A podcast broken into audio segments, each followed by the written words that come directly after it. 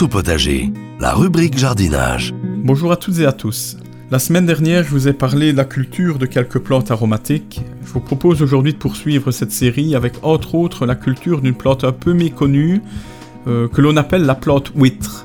Donc ça ne vous dit probablement rien, son nom latin non plus d'ailleurs, c'est le Mertensia maritima. Donc il s'agit d'une plante qui vit au bord de mer. Euh, elle poussait spontanément dans les dunes des côtes françaises avant qu'elle ne subisse vraiment les ravages euh, d'une cueillette intense et incontrôlée. Aujourd'hui, elle est devenue vraiment ultra protégée et pour l'accueillir, il on est obligé de la cultiver car on n'a plus le droit de la cultiver de façon, euh, de façon sauvage. Mais il n'est pas évident de reproduire son milieu de prédilection. Donc c'est une plante, comme je vous l'ai dit, qui vit vraiment dans les dunes. Donc euh, on n'a pas vraiment chez nous euh, le terrain adéquat pour la cultiver facilement. Donc ces rhizomes ont l'habitude de se développer d'un sol vraiment très drainant, drainant, plutôt calcaire et frais. Donc beaucoup de sable, ça peut aider également. Les parties aériennes, elles, apprécient un air marin, donc un air vraiment bien ventilé, dire euh, qui ne sera pas spécialement très chaud, mais plutôt, je dire, avec beaucoup de vent. Une autre particularité de cette plante au niveau de sa culture, c'est assez rare. C'est une plante halophile. Alors qu'est-ce qu'une plante halophile? Bonne question. Ça veut dire que c'est une plante qui est adaptée au milieu salé. Donc elle supportera très bien et elle demandera même euh, d'avoir, euh, lors de l'arrosage, euh, une eau légèrement salée et un sol légèrement salé. Donc c'est vraiment très particulier. Il y a vraiment très peu de plantes qui sont, qui sont halophiles. Donc je vous conseille plutôt de la cultiver en pot. Euh, ce sera plus aisé pour recréer vraiment un environnement adéquat. Et dans un pot euh, plutôt qu'en pleine terre, on aura plus facile vraiment d'améliorer la terre euh, au niveau du substrat.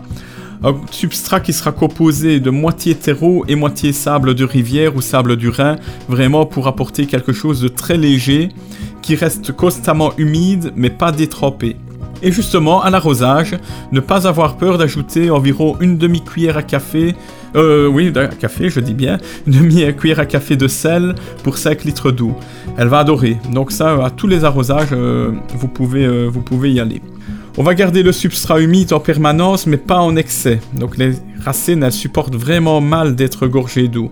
Et pour terminer, laisser le pot toute l'année à l'extérieur, ne pas la rentrer pour l'hiver, ça c'est important, en veillant juste à la placer hors pluie d'octobre à mars. Donc laisser dessécher un petit peu le substrat à cette époque-là. Euh, mais je veux dire la laisser dehors, elle doit quand même subir les assauts de l'hiver avec euh, une période de froid et de repos. Revenons maintenant à des variétés un peu plus simples de culture au niveau des plantes euh, aromatiques, avec entre autres une famille assez connue euh, également, ce sont les menthes.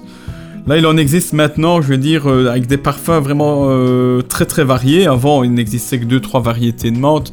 Maintenant, on en retrouve des, dizaines et des dizaines de différentes.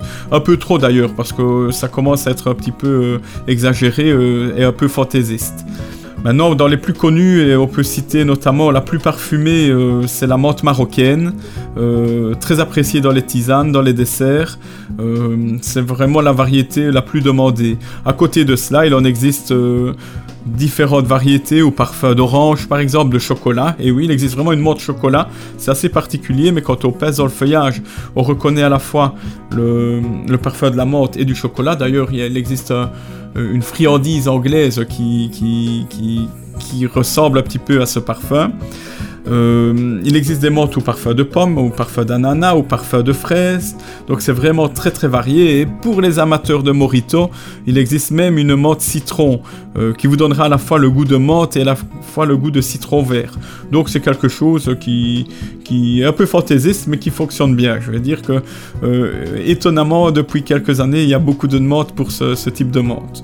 Maintenant, pour ce qui est de la culture euh, de toutes ces variétés, elle n'est pas très compliquée. Au contraire, ce sont des plantes, les menthes, qui sont souvent reprises comme des plantes plutôt envahissantes. Pourquoi il ne faudra pas hésiter à les cultiver plus vite en pot euh, qu'en pleine terre. Parce qu'en pleine terre, elles auront tendance malgré tout à être euh, à envahir et à, prendre le dessus sur les plantes, euh, les plantes voisines. Donc moi je vous conseille vraiment de les mettre en pot euh, dans un beau substrat. Elles seront quittes d'envahir le tout. Et je vais dire la seule précaution, ben, c'est un petit peu comme pour notre plante huître tout à l'heure. c'est pour l'hiver, les placer contre un mur, à l'abri peut-être un petit peu des courants d'air, mais surtout à l'abri des pluies dominantes, parce qu'elles auront tendance sinon à pourrir au niveau des racines. Proche des menthes, je peux vous citer également la mélisse, donc ce qu'on appelle la mélisse citronnelle, euh, qui est une plante assez facile également, un petit peu la même idée au niveau de la culture que la menthe, bien qu'en étant un petit peu moins envahissante. On l'utilise en cuisine, euh, notamment sur le poisson, mais elle est également idéale pour faire fuir les moustiques euh, sur la terrasse. Donc une plante relativement facile aussi. Et une autre citronnelle, c'est ce que l'on appelle l'aurone citronnelle. Là, il s'agit d'une plante plutôt un peu arbustive. On pourra la cultiver en pleine terre ou sur la terrasse. Elle a un feuillage semi-persistant, une belle feuille euh, euh, découpée, et elle dégage un parfum assez puissant, plutôt citronné, donc un peu citronnelle également. Elle pourra également faire fuir notamment les, moustiques. On appelle cette plante parfois également l'arquebuse. Et c'est d'ailleurs avec cette plante qu'on peut fabriquer la fameuse liqueur d'arquebuse que certains peuvent connaître. Elle a un goût particulier qu'on peut utiliser dans les salades, les poissons, les, les viandes grasses ou pour aromatiser certains vinaigres également. Euh, elle possède également un parfum. Vous allez me dire, elle a beaucoup de particularités, mais lorsqu'on la sent, je veux dire que lorsqu'on frotte ses mains dedans, elle peut faire penser un petit peu au parfum d'une boisson euh, gazeuse euh, assez célèbre de couleur noire qui n'est autre que le Coca-Cola. Donc on appelle cette plante, et notamment beaucoup chez les Allemands, elle est d'ailleurs fortement utilisée là-bas, la plante Coca. Euh, parce qu'on peut, et si vous allez faire un petit tour sur le web, vous trouverez facilement des recettes. On peut faire soi-même euh, une tisane, un thé froid, vraiment qui aura une saveur euh, de coca. Donc ça reste malgré tout du 100% naturel. Donc je vous laisse éventuellement essayer si vous en êtes amateur. Voilà, voilà. Donc sur ces bonnes paroles, moi je vous souhaite une bonne journée et je vous dis déjà à la semaine prochaine.